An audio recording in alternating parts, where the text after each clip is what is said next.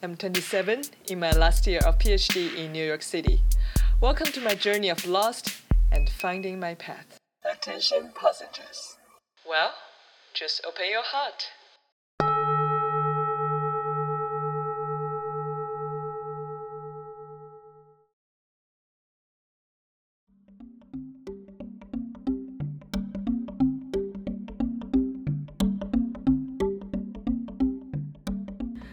My fellow travelers. Today will be the last episode to have my housemate and life coach, Jeremy, with us. I've recorded the two life coaching sessions with Jeremy in the last two episodes, and you're welcome to give it a listen and have a direct impression about what a life coaching session would be like with Jeremy. And today, I'm no longer the client being dissected, but instead, I'm going to learn about the job as a life coach. How to become a life coach? What makes you a good one? What are the challenges in being a freelancer coaching service provider without a boss or a company? I do seriously find life coaching could be a candidate career path for me, mostly for the selfish reason that I'd like to be able to deeply learn about a variety of human beings, what are their thoughts and concerns, and potentially help with something. And zooming out, I feel just being coach of something is always attractive to me. Like I'm thinking of being a Feldenkrais coach, being a parkour coach, or life coach, or a coach specialized in snack addiction. It have very direct impact on others, and you can share some valuable skills and experiences, and ideally also have a lot of freedom while still earning money. So I'd like to know how to make that transition and what are the challenges. But even if you're not looking forward to becoming a coach, I think this episode could also help you by dissecting the toolkit of a life coach, which addresses the challenge every one of us face is how to effectively help others to achieve their goals. I hope you can also find something inspiring for your daily life from this episode. If you'd like to talk to Jeremy, go to thepacerco.com slash strugglz. S-T-R-U-G-G-L-Z. And with a Z, not S. So now, enjoy the show.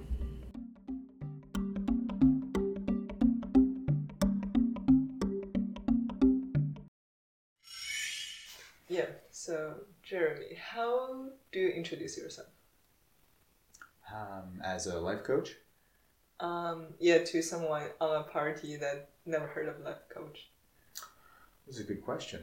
Well, I mean, first I'll say that I'm a life coach hmm and give them the opportunity. What is life coach? Never heard of that. Right, right, right. Well, some people won't even won't even take the bait. They'll just sort of, okay, nice to meet you. You know. Okay, Right, we're that- not that kind of people. Exactly, exactly. So, uh, what is life coaching?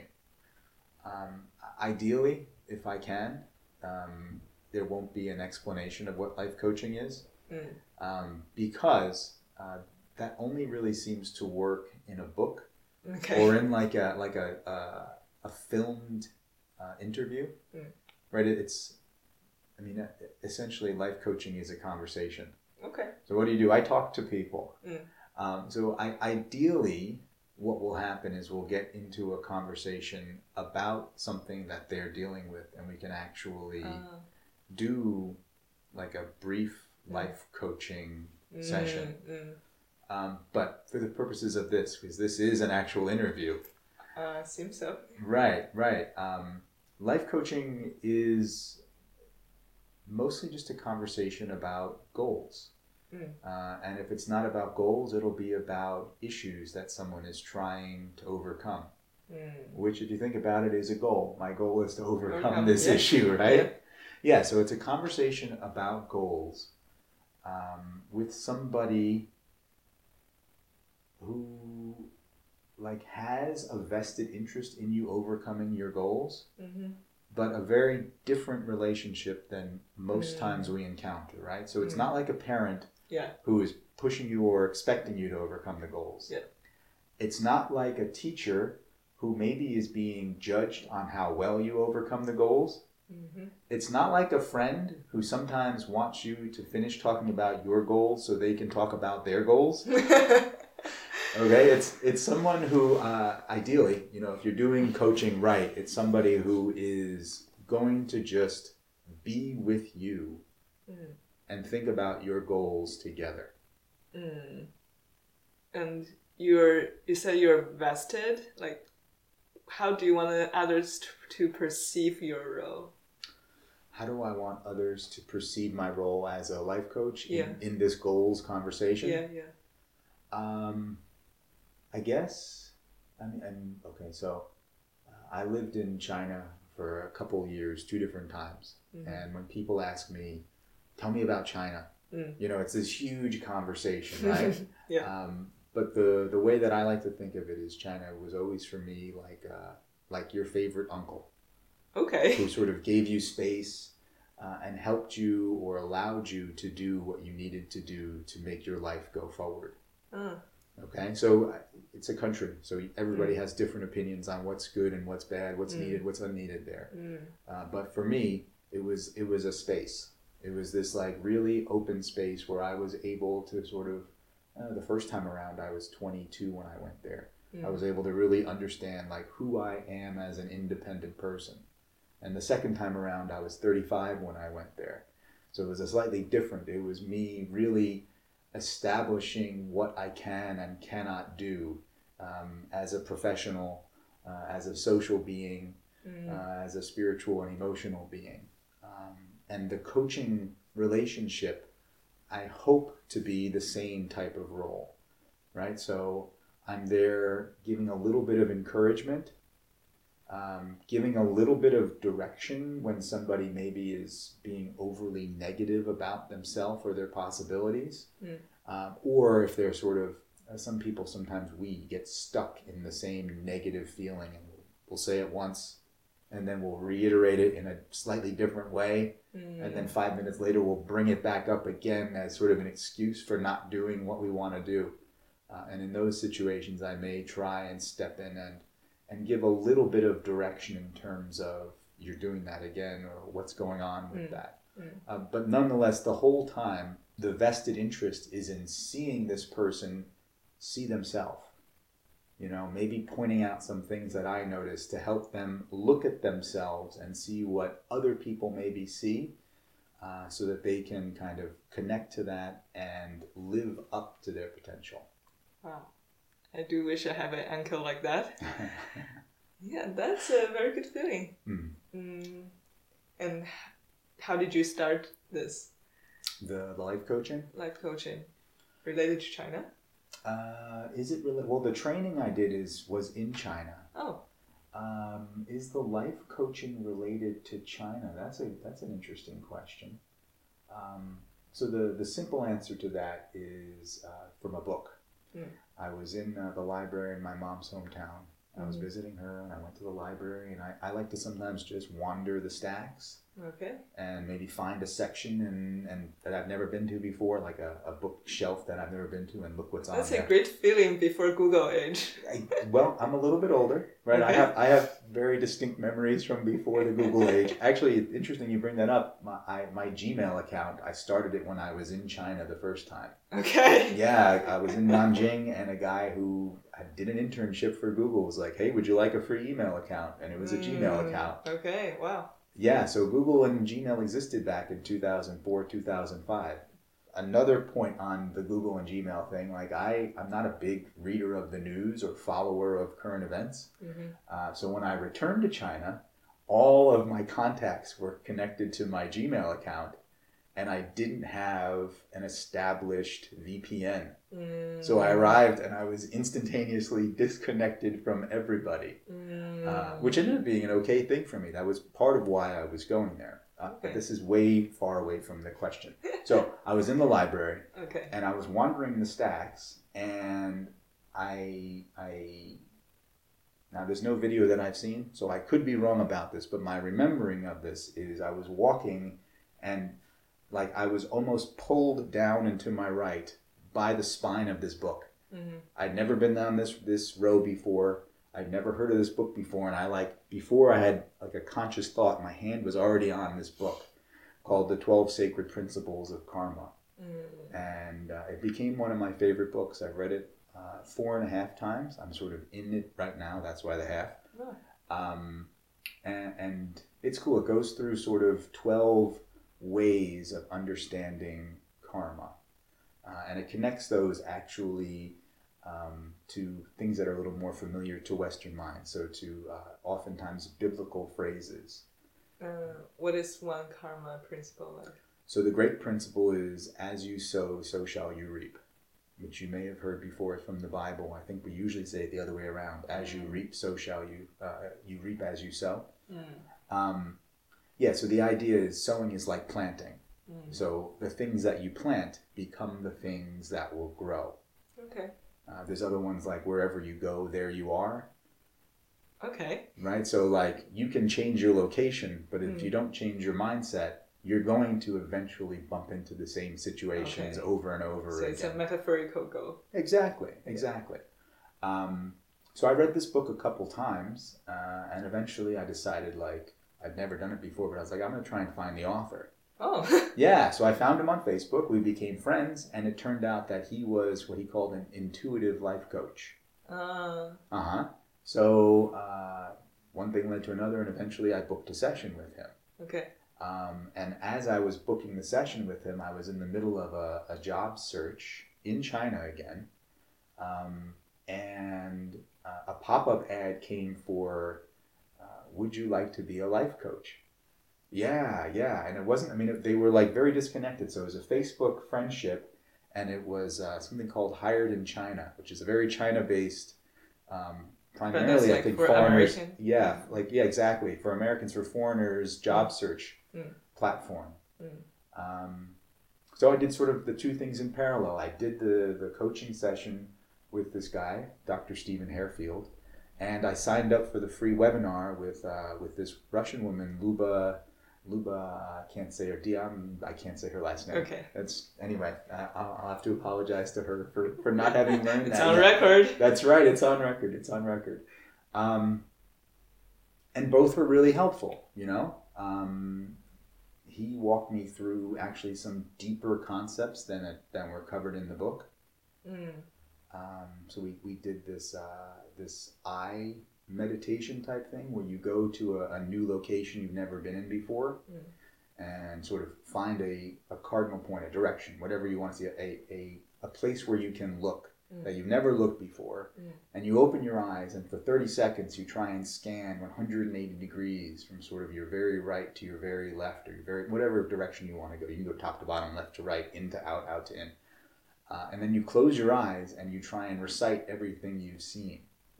Uh, and the idea of this is is both to be more present and aware of your surroundings, uh, and also to help you not react so strongly to to random. Exactly, exactly. Not to be staring at things that you, you don't have to stare at that just happen to be you've trained your mind to stare at them. This is a way to untrain your mind from staring. so when you're doing this coaching session with him, Mm. or where you have this goal that I'm gonna be a like intuitive life coach as you, or Mm. you're just uh, learning basic principles of life. Uh, I, th- I think it was partially I, I want to see what life coaching could be before I invest money in Okay. learning how to be one. Okay. Um, yeah, it was it was it was one of my research methods for do I want to be a life coach? Mm, Yeah. Mm. I guess I'm doing similar things. Okay, yeah. Uh, okay. But then, is there uh, some determining factor you find through this coaching sessions that you're like, this is not only a beneficial thing, but something I can do or I would be good at? Gotcha. Yeah. Um, so his actual coaching session, uh, I think, was very specific to his experience. Okay. Uh, because again, it was like his intuitive life coaching was almost like a master class on this book that I had read. Mm, okay. You know, so it was sort of digging deeper into the topics he had already covered in the book. Okay. Uh, so I, I can't say that that was something that I thought I could do at the time. Mm. Uh, as you're asking though, and thinking about um, what's going on in my life now. So this morning I actually just did a webinar on mindful coaching. Okay. Yeah. And and it was very much related to my own experiences with mindfulness. So like I, Yeah. it, it has become a bit of a model for how I do it, but at the time, no, it wasn't. What was Mm. much more, um, uh, what was much more helpful in terms of convincing me to go ahead was the webinar. okay. So I met with this woman, Luba, and she walked us through what was going to be covered in the course. And that was fine. But what really sort of sold me was I had a bunch of follow up questions. Mm. And, you know, they were they were about all kinds of things from from content to cost to um, connections and what would happen if I had a new job in a little different location. Mhm. And she was, first of all, quick and then second of all really thorough in her answers to me and i was like you know what she she didn't shy away from any of these questions that were a little bit hard uh, and she made me feel good about it um, and that's often how i make decisions that sort of gut reaction like do i feel comfortable with this person in Mm. this place Mhm. because of this conversation Okay. Mm. And then you started like a whole training with her. Yeah, then it ended up being like a three month training. Mm. Um, and I was in China. It was really cool. It was in Guangzhou. Uh, and there were eight of us in the class. Uh, I'm American. There was one other woman from America, but she's married to a local Chinese man. Um, then there were two South Africans. There was a gentleman from Lebanon. Okay. Yeah, a gentleman who's uh, a doctor running a hospital in Guangzhou who's Indian. Yeah. Uh, a woman from New Zealand and a local Chinese Oh guy. my God. I mean, it was like the You cra- covered all the continents. exactly. It was the craziest like international group. Uh, really, really a cool introduction to life coaching with all kinds of different perspectives. It was cool. It was really cool. Okay. Okay. Mm. It's like a three months four day training, like in school. Uh, it was we had four weekends that were full, and then every week uh, there were probably ten to twelve hours of online meetings and trainings. Oh, okay. So in in the end, it was like 171 hours of training over three months. May I ask how much that cost? Yeah, uh, 20,000 RMB. Oh, okay. So about 3,500, 3,300 US dollars. That's actually not too bad. It wasn't too bad. Yeah, yeah. But are you like immediately qualified to be a life coach after this? Yeah, yeah. It comes with a certification. Um, Do you need any like practice hours? so there were practice hours included in that. Oh, okay. Um, now there are. This is sort of the most base level of certification. Mhm. There are other levels of Ah. certification that you can get. There's a hundred hour certification. I've passed over the hundred hours. There's a 250 hour certification. There's a 500 hour certification. Okay. Um, and then within coaching, there's also uh, that's just for the standard thing called ICF, the International Coaching Federation. Oh, right. Yeah, that's just for ICF. Then Okay. uh, this morning, the training I was doing was for an NLP, Mm. neuro linguistic programming training. Mm. So there's training in that. Uh, Mhm. I'm starting uh, beginning of next month something called IFS, Internal Family Systems, Mm. which is more of a, a counseling thing Yeah. where you consider each part of the psyche is uh, they call them a part, and each part is like a, a personality inside of your head. Uh, or inside of your body, even because sometimes they're not in your head. Sometimes they're associated with pains or sensations Yeah. and you sort of create this family of parts which you invite to become your own whole self. Oh, so family is another metaphorical. Exactly, exactly. Yeah, Okay. yeah. Yeah, as a neuroscientist, I have a lot of skeptical about Uh-huh. all this, but Uh-huh. now I'm trying to have a more open perspective, not trying to fit everything into our research. But that's another topic.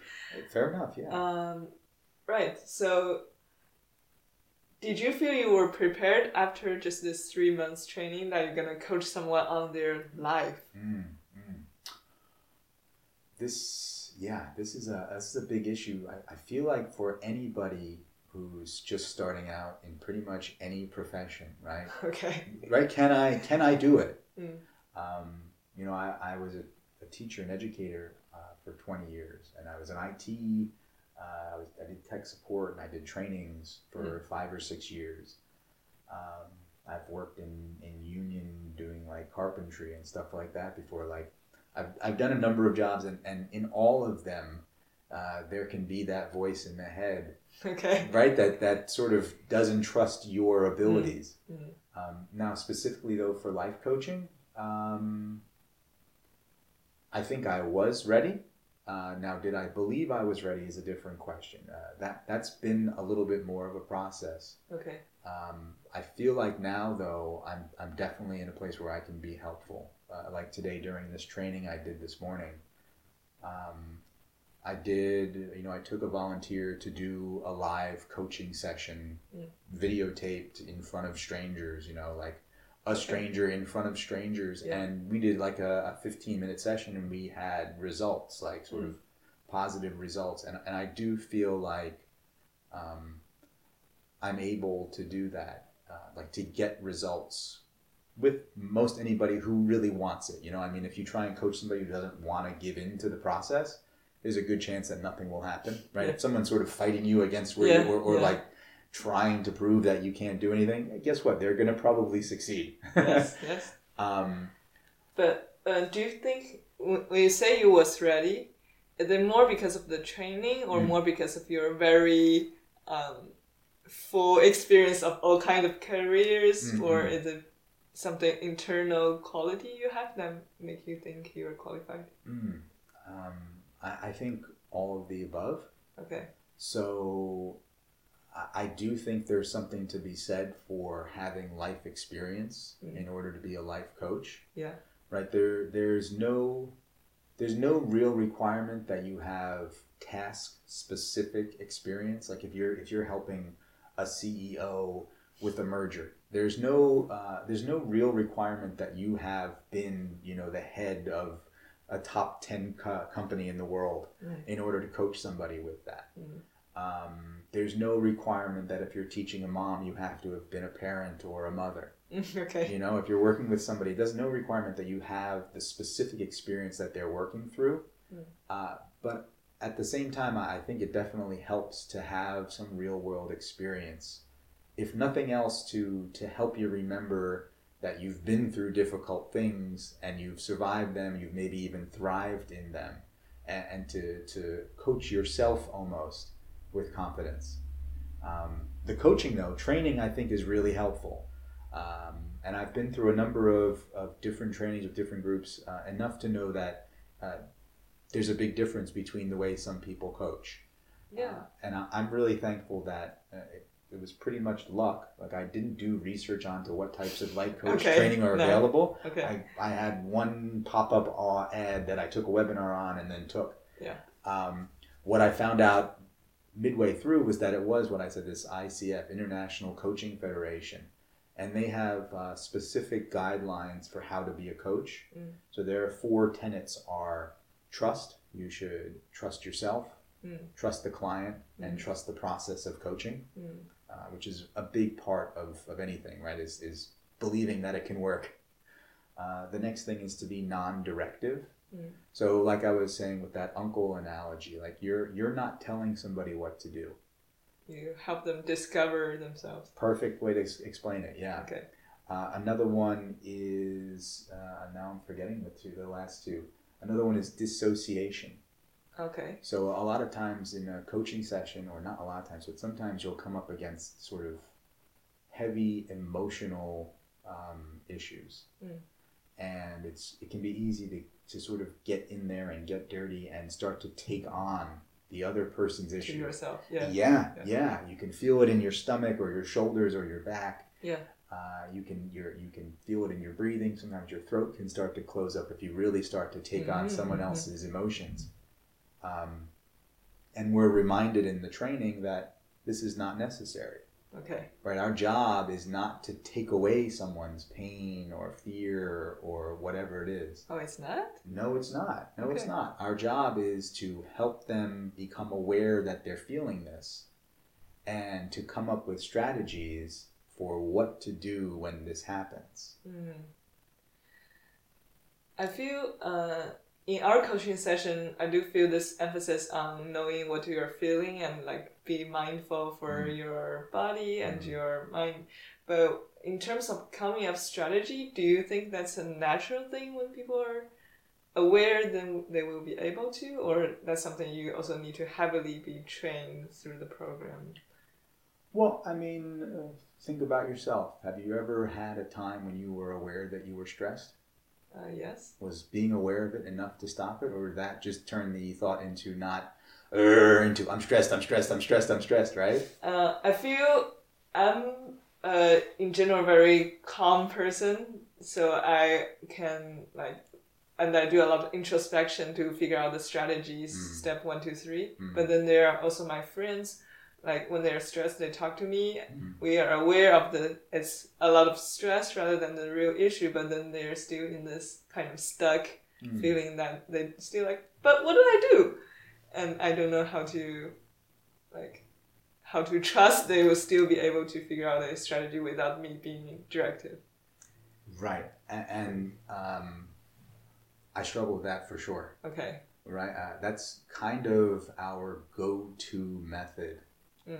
Right, when someone says they have a problem, you give them a suggestion. hmm And when that suggestion doesn't work, you give them another suggestion, and Yes. another, and another, and another, until Yeah. either you get frustrated, they get frustrated, or ideally something works, right? hmm Um, the issue with that is, um, you've heard you've heard the the adage, right? Give a man a fish and you feed him for a night. Teach a man to fish and you feed him for life, Okay.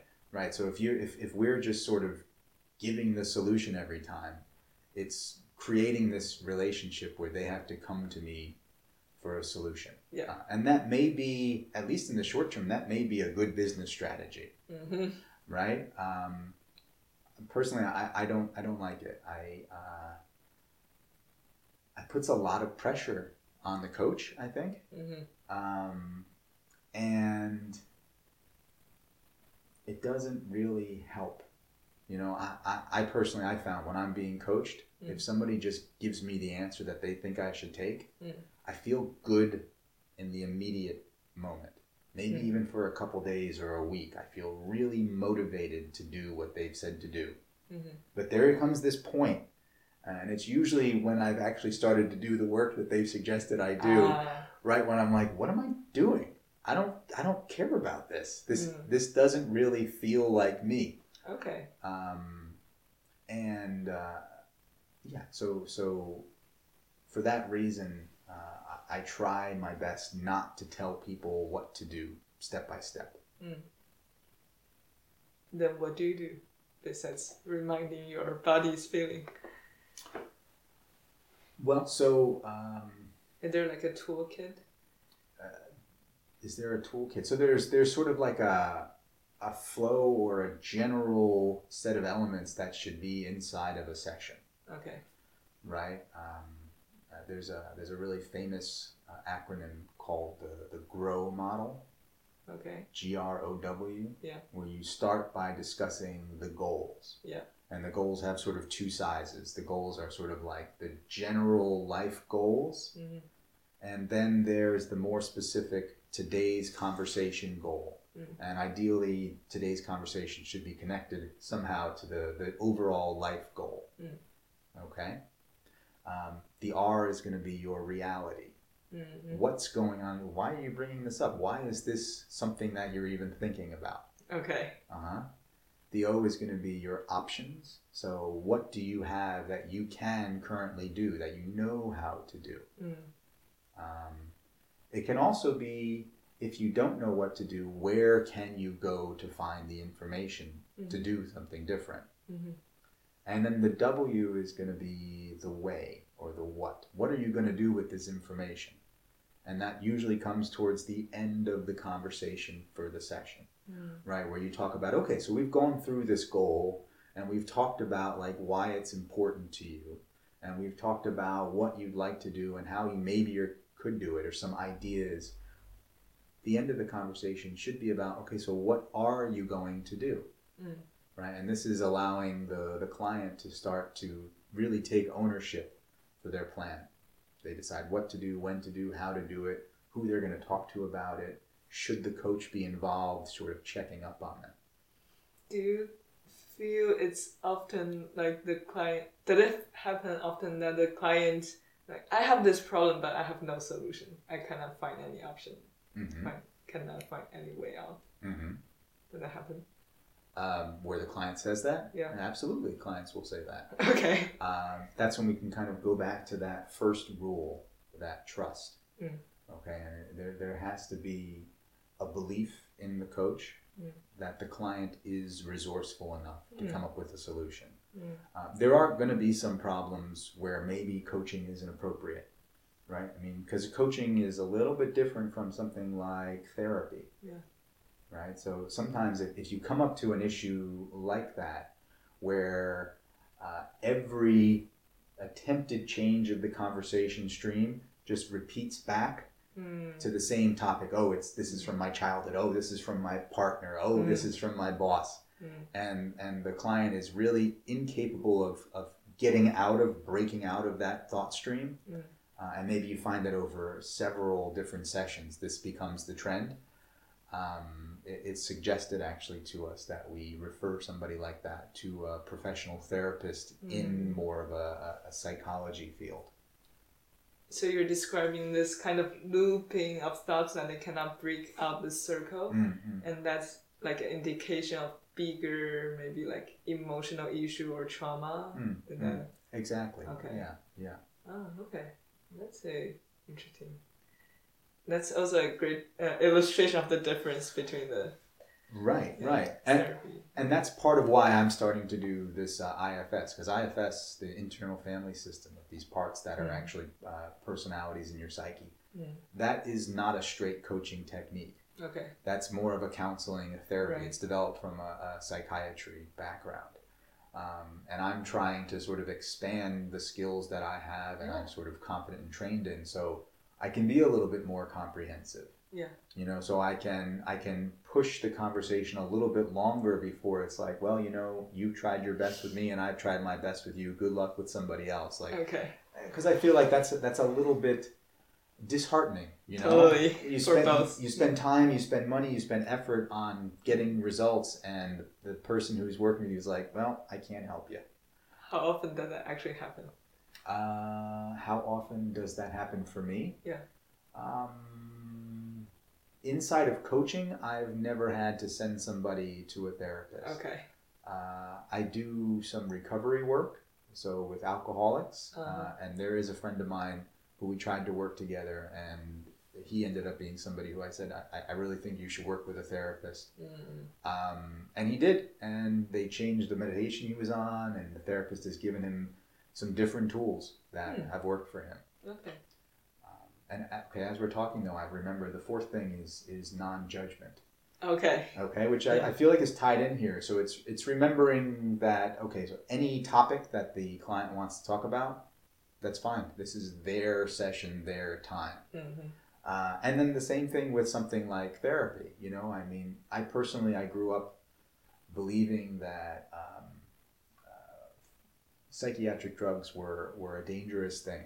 Okay. You know, I, I was brought up with sort of holistic medicine, more like Mm. traditional Chinese medicine, Mhm. actually. Mhm. Uh, and it's been a bit of a learning journey to accept that uh, for some people they're really effective. Um, and also, if your mindset is that those are the things that are going to be effective for me, That There's just a- helps. exactly, there's there's a good chance that you're going to have this self fulfilling prophecy. Uh, Mhm. And if I'm trying to convince somebody that my way is the way that really they should, it's, it's not going to be effective. So I can't Okay. be judgmental of how somebody else thinks their life should run. So how did you first start this business? Like how did you find clients? Mm. Um, I've tried a number of different things. Um, some of these, there's like online referral sites. Oh, okay. There's a place called Noomii.com, N O O M I I.com. Okay. There's another one called Bark, like a dog, B A R K K.com. Okay. Um, there's a there's a number of them. If you if you do a web search for sort of uh, coaching referral, Oh. these will come up, and they they generally go in, in one of two different setups. There's either the sort of yearly subscription style, hmm where you pay whatever yearly fee and then you have access to the people who sign up there. Um, or there's the ones where you pay per lead. So Noomii is a yearly subscription. It's I don't know a couple hundred dollars for the year, and then they walk you through how you actually contact and connect with leads. bark.com is a pay per person. So per you- lead is like per session or Uh, per lead is okay. So a lead is basically contact information. Oh, okay. It's like an email, a name, Okay. and a phone number, ideally. Gotcha. Um, yeah. So the bark.com is you sort of read through what the person posts as their um, their profile, and you decide is this somebody I could maybe work with, Mm. and then you can buy it for I don't know eight or ten dollars. You can buy Okay. buy access exactly. Uh, and then that's it. Bark.com is done. You're. It's up to you to sort of How much do you charge? how much do you charge? Yeah, how do you get in contact with Yeah. them? Because Okay. um, you know, just because somebody posts their information through a website doesn't mean that when you reach out to them the first time, they're going to be like, "Yes, here's my credit card information. Let's go." That's true. Um, and and even if they do answer you, there's a there's still a good chance that they're not going to sign up with you right away. hmm Uh, so that's been that's been something that I didn't expect to actually need was the sort of business and sales coaching Yeah.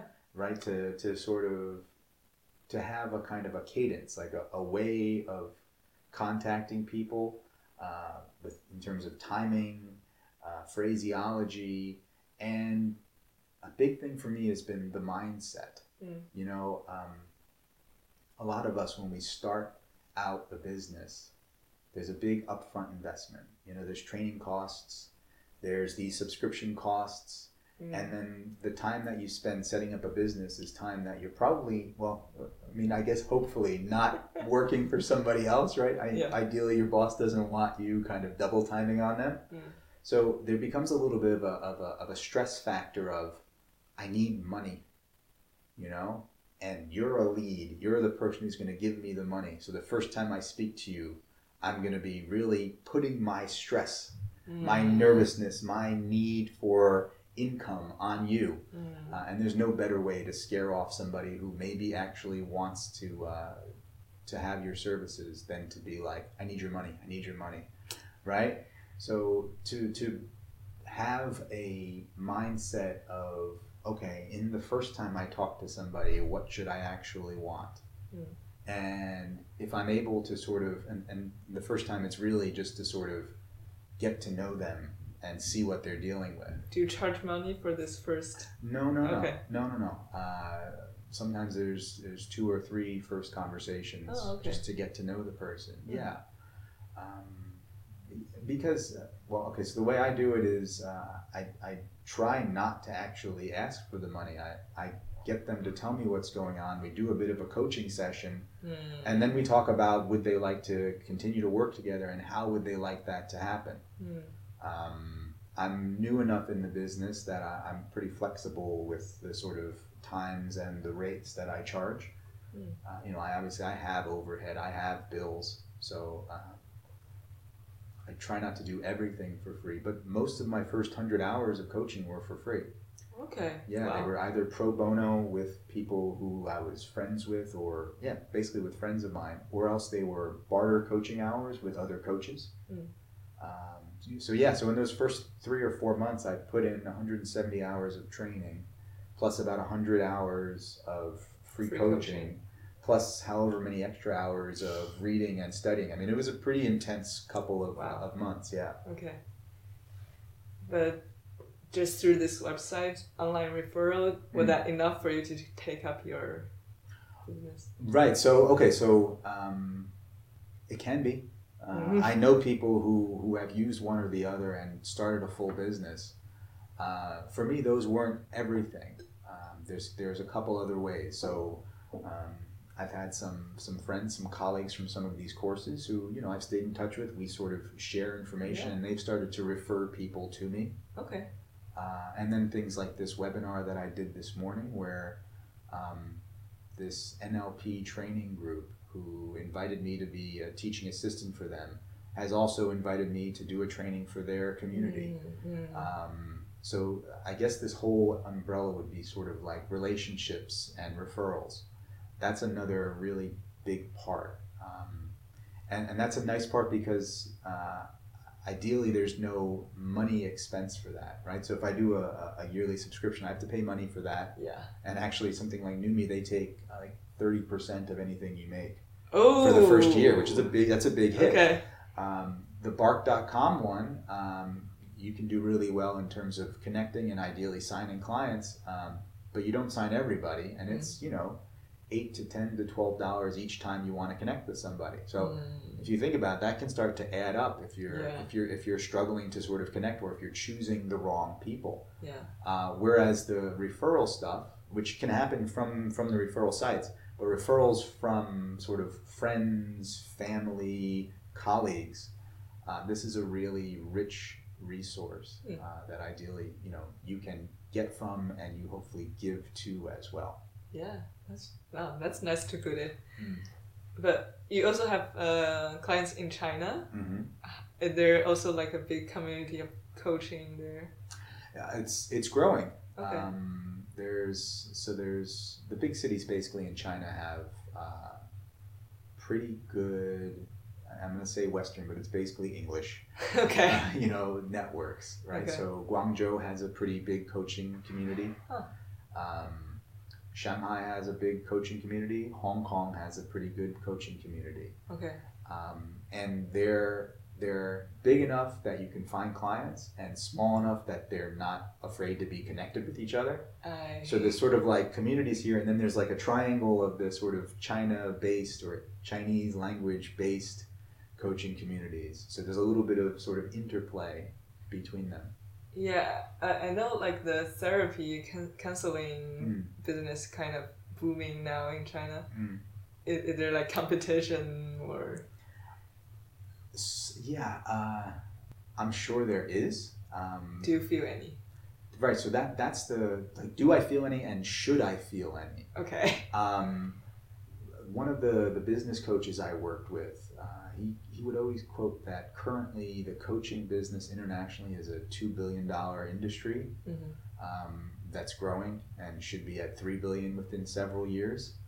So, I mean, like there, there aren't a billion coaches. You know, it's not like each of us is going to get $1 extra for everything. There's, there's, a, there's a lot of demand for this type of service where you have this kind of non-interventionist intervention where you have this kind of like empowerment session where Mm. somebody comes and helps you become you hmm uh, where they don't tell you what to do i mean if you think about the conversations you've had in the last week like how many of them You're, you're just uh, inspiring my own beautiful wisdom. right yeah how many of them weren't somebody telling you what to do or you telling them what to do Mhm. Uh, so there's a lot of demand for this. Um, and if you're feeling like somebody else is taking your clients, uh, the, the buzzword is to niche. Like Okay. there's another niche that you could be looking at. Mm. There's some skill that you have, and there's a group of people who want that skill, and you have to sort of find a way to direct yourself there.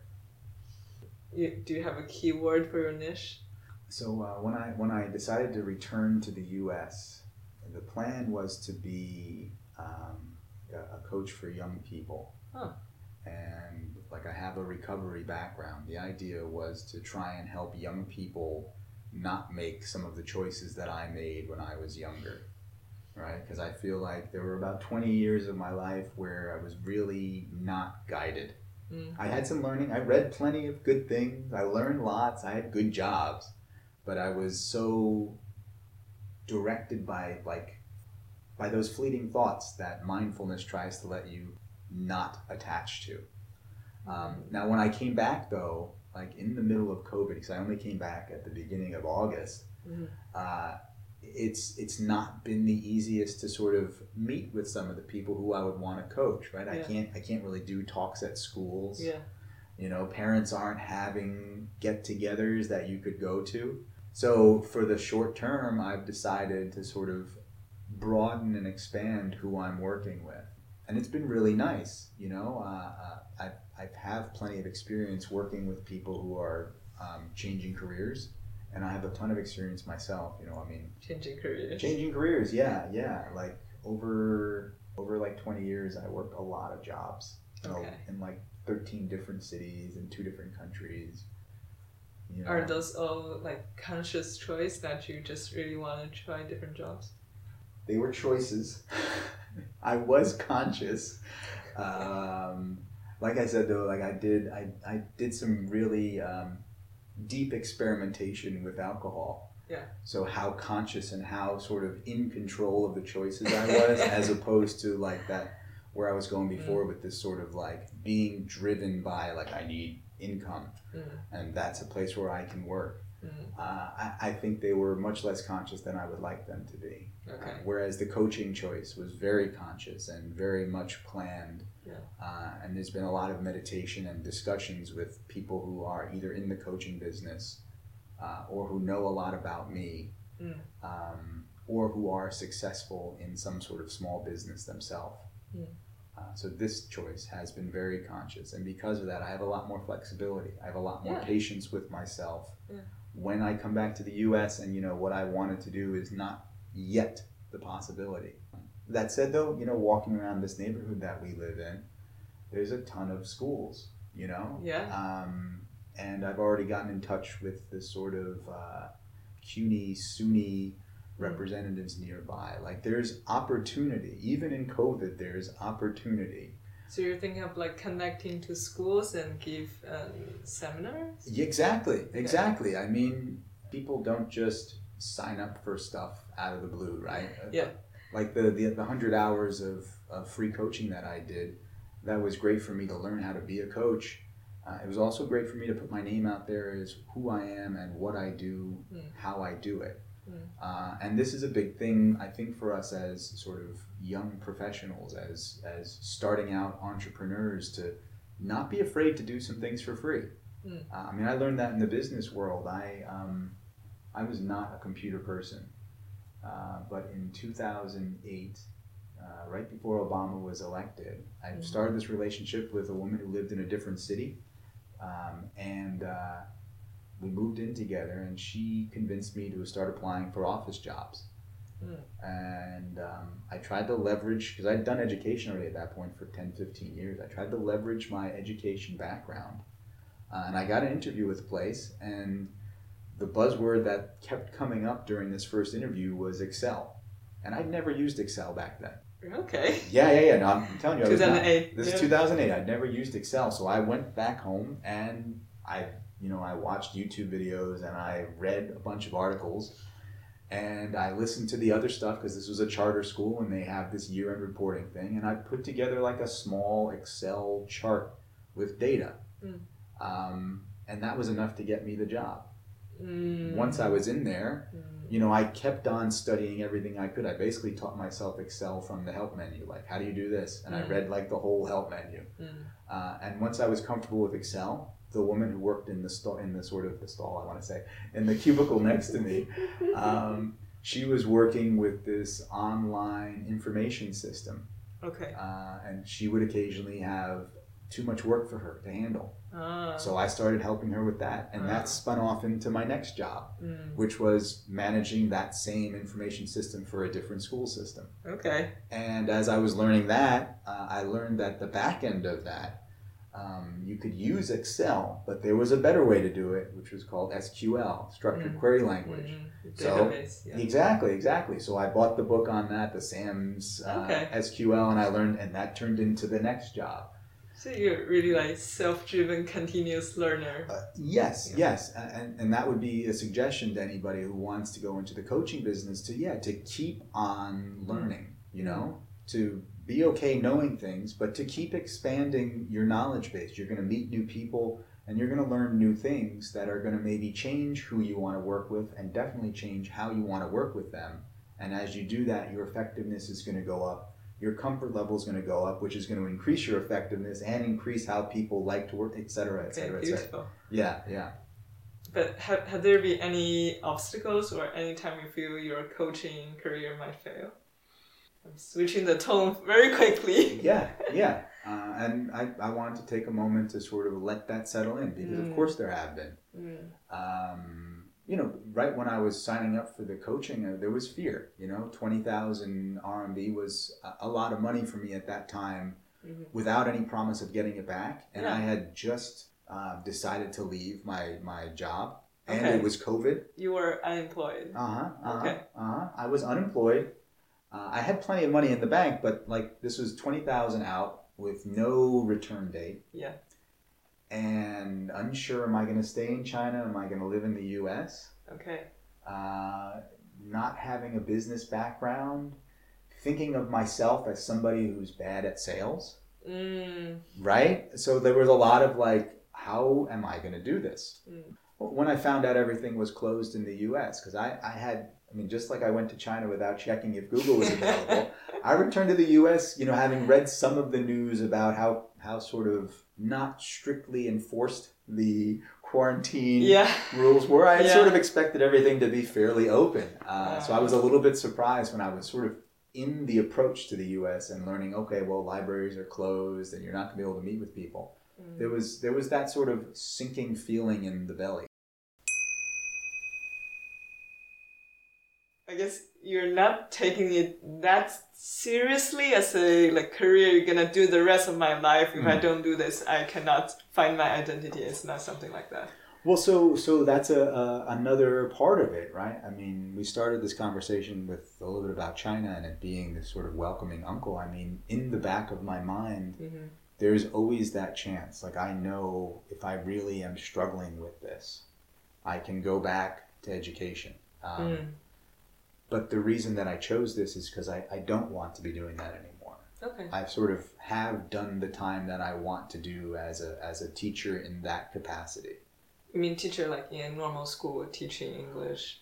Well, teaching, uh, yeah, it would be in China. It would be doing the ESL thing. I, I have stayed away as much as possible from the uh, like board certified teaching thing, Okay. just because there's there's a lot of you make more money that way. Yeah. But there's so much extra paperwork Okay. and office hours and associated with it that I've I've been okay with the sort of slightly less salary and slightly more freedom of time. That, Yeah. That's how it weighs things. So I, I do have a backup plan. Mhm. Um, but that said, no, my, my plan is to do this coaching thing and really give it uh, give it a chance. That's why I am sort of as I do walks around the city, I'm thinking of like, okay, so where could I maybe use my services? So there's a hospital uh, around the corner, the Brook, the, the Oh, King's yeah, Hospital, yeah, right?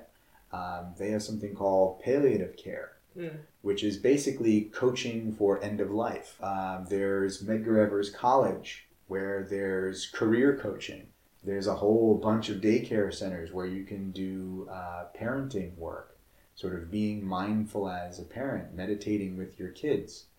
You know, I mean, there's there's a ton of opportunities if you just Yeah. let them be there. Okay. So Mm.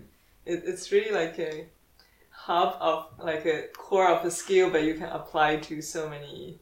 Like the world is opening up for you. Yeah, a long time ago, I had this, I think it was a realization.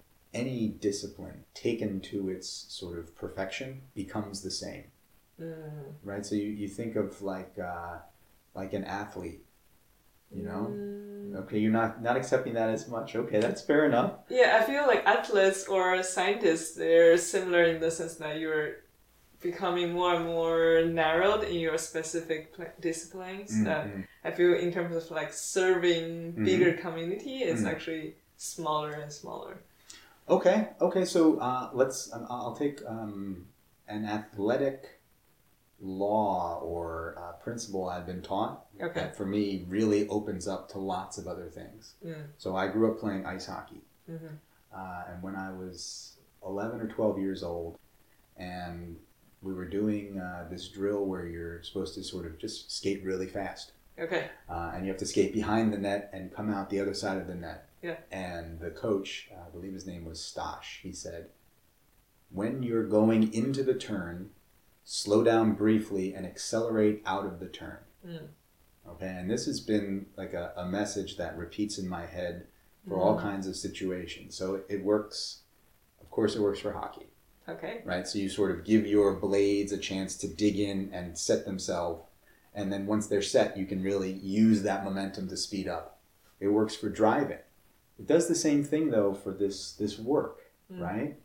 So the idea of not rashly rushing into the process, taking a moment, slowing down before you start, get yourself set, and then explode out of it in terms of yeah, walking around the neighborhood and starting to see possibilities around you.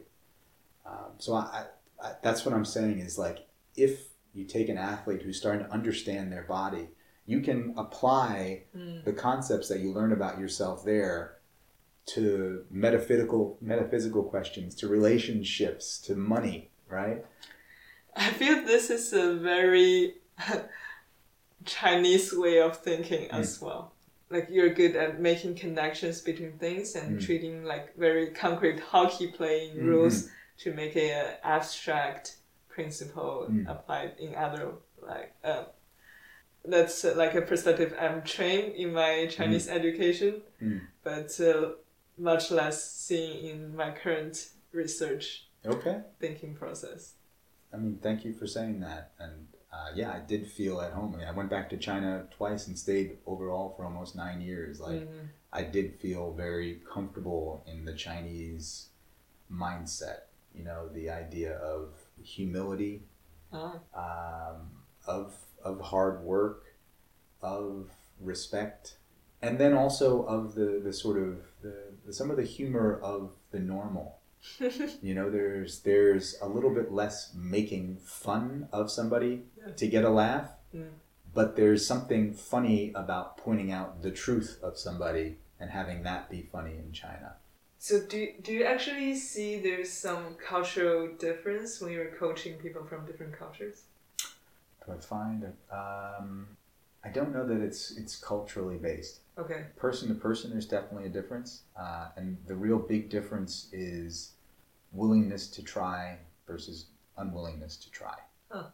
Um, it can be male or female, although I think it's more more likely to be a male who's resistant to opening up their inner world Mm. to, to somebody else. Mm. Um, but I think as long as somebody is willing to try and explain either the ideas or the feelings in their body, Mm. they're able to sort of work with those and change them to something that's more comfortable or pleasant or effective for them.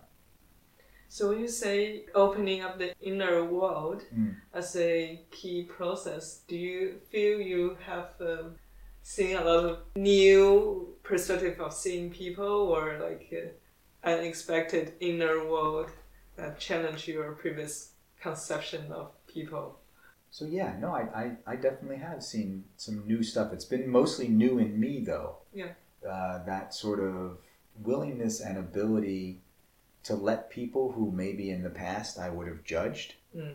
to to accept that if we have a little bit of a conversation for a few minutes, I'm going to start to see the similarities between us, and it's going to start bridging that gap, which may be actually really big, uh, appearing at the outside. You know, politically we may be Yeah. totally different. Yeah. You know, or uh, lifestyle wise, we may, or musical taste, or clothing, whatever it is that looks really different Mm.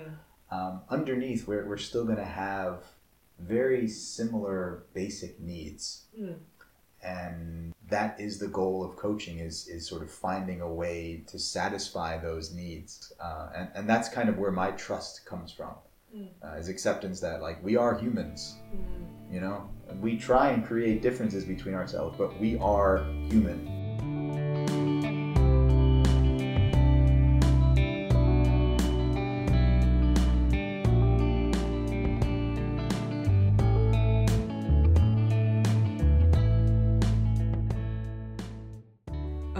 hope you enjoyed this episode. I'm grateful that Jeremy shared so much information, so much experience, as well as a very open and peaceful mindset. So, back to myself, what have I learned from this conversation? One thing is that I will seriously consider doing some kind of coaching certificate. Not sure if I should do it before or after my PhD graduation though. Life coaching, like Jeremy just mentioned, is one option. Another thing I've been recently got very interested in is about authentic communication or authentic relating, which is less than a teacher student dynamic kind of thing, but more equal relationships, using the similar technique of the non judgmental and open mind. I'll put the links about all the coaching trainings that Jeremy mentioned in the episode in our show notes, as well as the links about authentic relating. The second thing I've learned, though, that I may still need some other backup plan to support myself transiting to any kind of coaching business. Compared with Jeremy, I may be lacking like 10 to 20 years of life experience, given I've been just in the ivory tower for so long that's not even life. And I think life experience could be the most important source of inner safety for a person, yet the hardest thing to catch up for me. On the more positive side, though, anything I choose opens my world.